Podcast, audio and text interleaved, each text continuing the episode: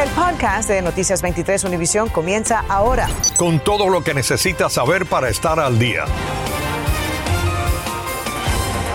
Muy buenas tardes, les saludamos Sandra Peebles y Ambrosio Hernández. Comenzamos con una noticia en desarrollo. Un tiroteo en el Palmetto en Hialeah deja a una persona muerta, otra herida y al sospechoso prófugo. Parte de la autopista Palmetto permanecía cerrada. Rainier Ciani está en vivo para decirnos cómo está la situación actualmente. Rainier. Sandra Ambrosio, vaya que se vivieron momentos de mucha angustia aquí cuando se armó un tiroteo en plena autopista Palmetto en el área de la Okeechobee Road rumbo norte. Todavía está este carro color rojo, se trata de un Nissan en el que según nos confirma la patrulla de carreteras iba o eh, pues las dos personas que están en este momento, una herida y la otra fallecida. Como resultado de las balas que recibieron, el conductor lamentablemente perdió el control y se estrelló contra la pared de esta cerca después de que ocurriera estos tiros que habrían recibido. La policía confirmó que el carro tiene múltiples marcas de bala y de hecho nosotros que hemos estado acá en la escena lo hemos visto. Dicen que el pasajero fue la persona que resultó muerta, un hombre de la raza negra y que el que manejaba fue transportado al hospital Jackson Memorial en condición crítica también herido de bala. También la policía nos habría dicho que el carro del sospechoso se fue, se escapó rumbo norte aquí en el Palmetto. Por supuesto que la autopista se ha mantenido cerrada desde las 3 de la tarde. Sin embargo, hace solo minutos reabrieron al menos el canal Express. Esta línea expresa ya está funcionando, repetimos. Sin embargo, continúa cerrada rumbo norte del Palmetto desde la calle 58. Toda esta área también de Okeechobee Road se mantiene cerrada. Por supuesto, están pidiendo precaución. El tráfico está bastante pesado en todas las vías alternas que están en esta zona, así que se les pide a los conductores que eviten venir por acá por lo menos hasta que ya esté reabierta nuevamente la autopista. Por supuesto, nosotros nos vamos a mantener aquí bien pendientes de todo lo que ocurra. Es lo que les tengo en vivo desde Hialeah, Reina Anciani, Noticias 23, Univisión. En la cárcel y enfrentando serios cargos por homicidio está el hombre que según la policía le disparó mortalmente a un ex compañero de trabajo. El tiroteo ocurrió en un conocido restaurante de Fort Lauderdale este martes, hasta donde hoy pues han llegado decenas de compañeros de la víctima. Jenny Padura está con nosotros con toda la información. Así es, que tal? Muy buenas tardes. El restaurante permanecerá cerrado hasta nuevo aviso. Hasta acá han llegado compañeros y amigos de la víctima para rendirle tributo. Mientras la policía de Fort Lauderdale continúa investigando este homicidio aterrorizados huyendo de los disparos y de lo que acababan de presenciar, así salían empleados y comensales del restaurante. La policía encontró a Jordan Siddick, de 35 años, con heridas de bala en el patio del establecimiento. Momentos más tarde, falleció en el hospital. No había necesidad de esto. No sé si se trató de un triángulo amoroso, pero ¿quién es tan loco de acercarse a alguien y dispararle dos veces por la espalda? Amigos y compañeros de Siddick se reunieron en las afueras del restaurante para recordar Solo esperamos que su familia esté bien, decía este otro amigo. Mientras el presunto agresor identificado como Ángel Candelaria, de 33 años, se presentaba en corte vistiendo un chaleco antisuicidio, la jueza le dijo que está acusado de asesinato en primer grado sin derecho a fianza. Candelaria era un ex empleado del conocido restaurante Shooters Waterfront en Fort Lauderdale. Según la policía, se presentó en el lugar para discutir con la víctima, quien comenzaba su jornada como camarero. Fue entonces cuando el sospechoso le disparó dos veces y huyó. Dos vidas perdidas, decía esta cliente del restaurante que se acercó al memorial consternada por lo ocurrido. La policía no ha dicho lo que motivó la tragedia. Los amigos de Jordan Siddick prefieren recordarlo como alguien que impactó sus vidas. Y la policía de Fort Lauderdale le está pidiendo a cualquier persona que tenga video de lo ocurrido aquí ayer que se comunique con ellos. En la ciudad de Fort Lauderdale, Jenny Padura, Noticias 23, Univisión. Gracias, Jenny. El gobernador de la Florida llegó esta mañana a Hialeah para hacer varios anuncios de distribución de fondos, pero una sola escuela en particular recibirá millones de dólares. María Fernanda López nos dice por qué esa escuela y qué planes hay para ayudar a los estudiantes que se han atrasado académicamente en estos últimos dos años de pandemia. A dos días de concluir la sesión legislativa en Tallahassee, el gobernador Ron DeSantis llegó a Hialeah este miércoles. $289 million anunció que destinará 289 millones para programas extracurriculares que cierren las brechas de rendimiento, mejorar la educación STEM y aumentar la resiliencia de los estudiantes. Si quieres saber cómo será el futuro de tu país, muéstrame cómo estás educando a tus hijos. Bajo este pensamiento filosófico, el secretario de Educación Richard Corcoran, quien llegó junto a DeSantis, se refirió a la importancia de ayudar a los estudiantes a recuperar los conocimientos perdidos. Pero el momento más aplaudido fue cuando el gobernador dijo que entregará 2.9 millones de dólares a COIA, City of Hialeah Educational Academy, una escuela charter donde estudian 960 estudiantes que deben pasar por un proceso de selección por lotería. Cada año hay 600 muchachos que están esperando para estar aceptados en nuestro colegio y nada más que tenemos plaza por 140, 150. So, ponernos en una posición para recibir 2.9 millones de dólares, vamos a construir un edificio nuevo donde vamos a poder crecer la capacidad. son cosas que ellos están aprendiendo en colegio que lo van a aplicar en su vida real. A partir de noveno grado, los estudiantes tienen la oportunidad de empezar a ver el reflejo de su futuro profesional. Tienen la oportunidad de escoger academias para convertirse en bomberos, policías, estudiar justicia criminal, también para ser abogados, enfermería, flebotomía o medios de comunicación. Algunos muchachos pueden entrar y ser policía inmediatamente saliendo de una escuela como esta y eso ayuda, ayuda a poner dinero en el bolsillo de muchas personas jóvenes que a lo mejor no tienen aspiración a ir a la universidad. COIA es la única escuela de este tipo en la Florida y solo hay tres similares en toda la nación. Informó María Fernanda López, Noticias 23, Univisión. Estás escuchando el podcast de Noticias 23, Univisión. Normalmente el pasaporte cubano dura solo seis años y debe ser renovado cada dos. Sin embargo, quienes residen en Cuba o salieron hace poco más de tres años pudieran regresar sin tener que renovarlo o con el mismo documento vencido. Nuestro colega Mario Vallejo nos explica lo que anunció recientemente el régimen castrista y lo que hizo la activista Anameli Ramos después del anuncio. Adelante. Con información nacional.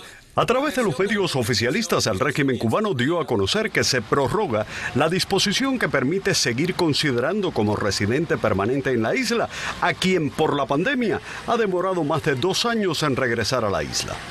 Se mantiene, hasta nuevo aviso, la moratoria otorgada para el retorno a Cuba de sus nacionales residentes en el país que se encuentran de visita en el exterior. También se informó que quienes sigan residiendo en Cuba y regresen lo podrán hacer con sus pasaportes sin necesidad de prórroga o vencidos, siempre y cuando la aerolínea que usen lo permita. Existe una gran confusión. Las personas se creen que eso aplica a toda persona que haya salido de Cuba y tenga un pasaporte cubano. Eso es incorrecto. Es solamente para este tipo de personas que conservan los derechos en Cuba. Sin embargo, para los cubanos que el gobierno considera emigrados o exiliados, las cosas son diferentes. Necesitan prorrogar y confeccionar su pasaporte acá, en el territorio donde vivan, ya sea en los Estados Unidos o en cualquier otro lugar. Después del anuncio del régimen, la activista Anamelis Ramos se presentó nuevamente en el consulado de Cuba en Washington para exigir una explicación del por qué a ella no le permiten regresar a la isla teniendo en cuenta que aún reside en La Habana y no lleva más de dos años fuera de Cuba. Nadie va a atender, no. No está en las manos. No, está en las manos, pero en la mano de quién está. De Dios.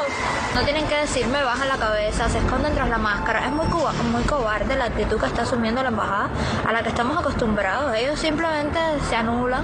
Para los cubanos exiliados que ya perdieron su residencia en Cuba, renovar un pasaporte se está demorando entre tres a cuatro semanas y hacerlo nuevo, o sea, después de seis años, está demorando unos tres meses aproximadamente. Mario Vallejo, Noticias 23, Univisión. Los hospitales que reciben menos margen de ganancia se llevaron la peor parte de la legislatura 2021-2022. El presupuesto aprobado para salud eliminó un fondo que le quitará millones de dólares a algunos de los centros de salud más importantes de nuestro estado. María Alesia Sosa nos explica.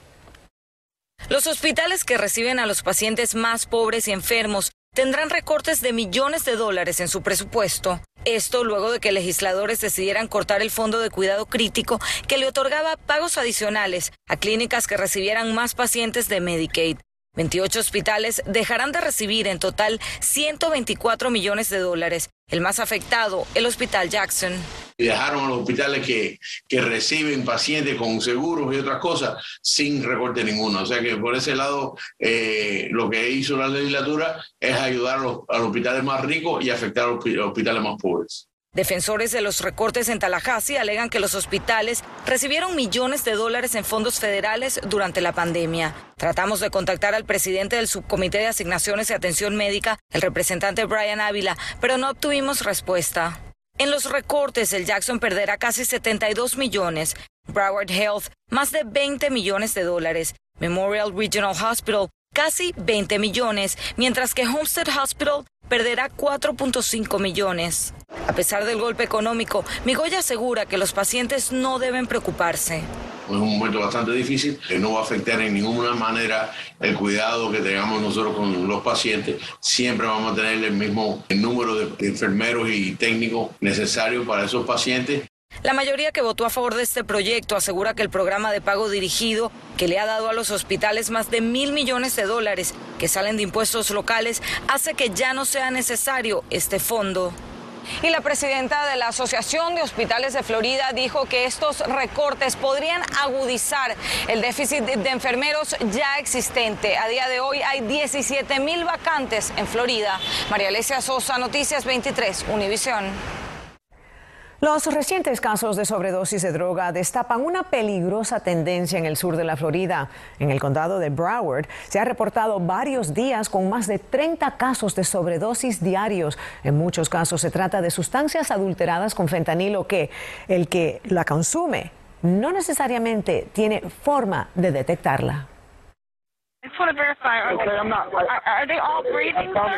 Estas son las súplicas desesperadas de los jóvenes que llamaron para reportar que sus compañeros de visita en Broward por el receso de primavera se desmayaban por haber ingerido cocaína que aparentemente estaba adulterada con fentanilo. Cuatro cadetes de la Academia Militar West Point terminaron en el hospital. La policía de Broward detuvo a un sospechoso acusado de traficar en cocaína, a quien aún no le han presentado cargos por este incidente. Días más tarde, otro grupo de cuatro jóvenes terminó en el hospital. La policía encontró evidencia de fentanilo en el lugar que estaban. Es un problema bien grave. Necesitamos que la comunidad se entere de que no es solo la cocaína. El fentanilo, desafortunadamente, lo están utilizando eh, para adulterar muchas sustancias. La Florida, para bien o para mal, tiene la reputación de ser el epicentro de todo lo que es nuevo en términos de droga. En 2019, Noticias 23 alertó sobre la peligrosa tendencia. Estamos viendo el fenómeno de personas inescrupulosas que están traficando cocaína, pero cuando la van a vender al detal, la están mezclando con otras sustancias. Un reporte del Instituto Nacional del Uso de Drogas encontró que las muertes relacionadas a la cocaína aumentaron en un 91% en el sureste del estado en 2019. Datos más recientes indican un aumento del 63% de muertes por fentanilo, un opiáceo sintético que causó más de 5.000 muertes en el estado en 2020, según la Comisión de Médicos Forenses de la Florida. ¿Cómo puede saber una persona si lo que está consumiendo está adulterado con fentanilo o no? No hay forma de saberlo, no hay forma de saberlo, es sin, es es sin sabor, eh, es, como un granito de sal que está ahí y con ese, ese granito suficiente para matarte, pues. Un granito de sal. El Departamento de Salud estará yendo de local en local mañana alertando a la comunidad sobre este peligro. Bienvenidos a la información deportiva. Anoche en el FTX Arena del Downtown, el Miami Heat tuvo que sudar la gota gorda ante Detroit, que vino con los pistones a máxima compresión y estuvieron a punto de repetir el resultado del duelo anterior ante Miami cuando se llevaron la victoria. Pero Hero, Adebayo y Strauss apretaron el acelerador y terminaron fundiendo el motor a los visitantes, quienes, tras el 105-98 para el Heat, tuvieron que ser remolcados de regreso a Detroit. Los Miami Marlins continúan sus entrenamientos de esta primavera retardada y pasado mañana, 18 de marzo, deben sostener su primer desafío de la Liga de la Toronja ante los Nacionales de Washington Una clara señal de que las mayores y los peloteros quieren recuperar el tiempo que se perdió con el paro patronal que se extendió en su totalidad a los 100 días. Los organizadores del Roland Garros aseguraron que Novak Djokovic podrá defender su título del abierto francés a la vez que el torneo se alista para celebrar lo que sería el primer Grand Slam sin ninguna restricción relacionada al coronavirus, por lo que el estadio debe operar a plena capacidad. El serbio se vio impedido de defender su título en Australia al ser deportado por su condición de no vacunado, razón por la cual también se vio obligado a ausentarse del Indian Wells y el próximo Miami Open, Master 1000 en los Estados Unidos. Ernesto Clavelo Deportes 23.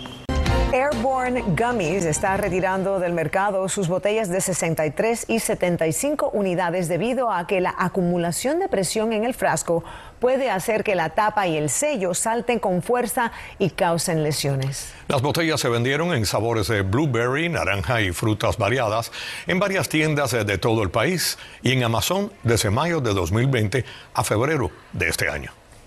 Y también están retirando del mercado el andador de madera B-Toys Wooden Activity Walker, Walk and Learn, así se llama, porque las ruedas y los accesorios de fijación de las ruedas pueden desprenderse en pedazos pequeños y representar un peligro de asfixia para los niños. El andador tiene los eh, laterales amarillos, las ruedas azules y elementos de actividad multicolores en la parte delantera. Los consumidores deben comunicarse con Batat para un kit de reparación gratuito.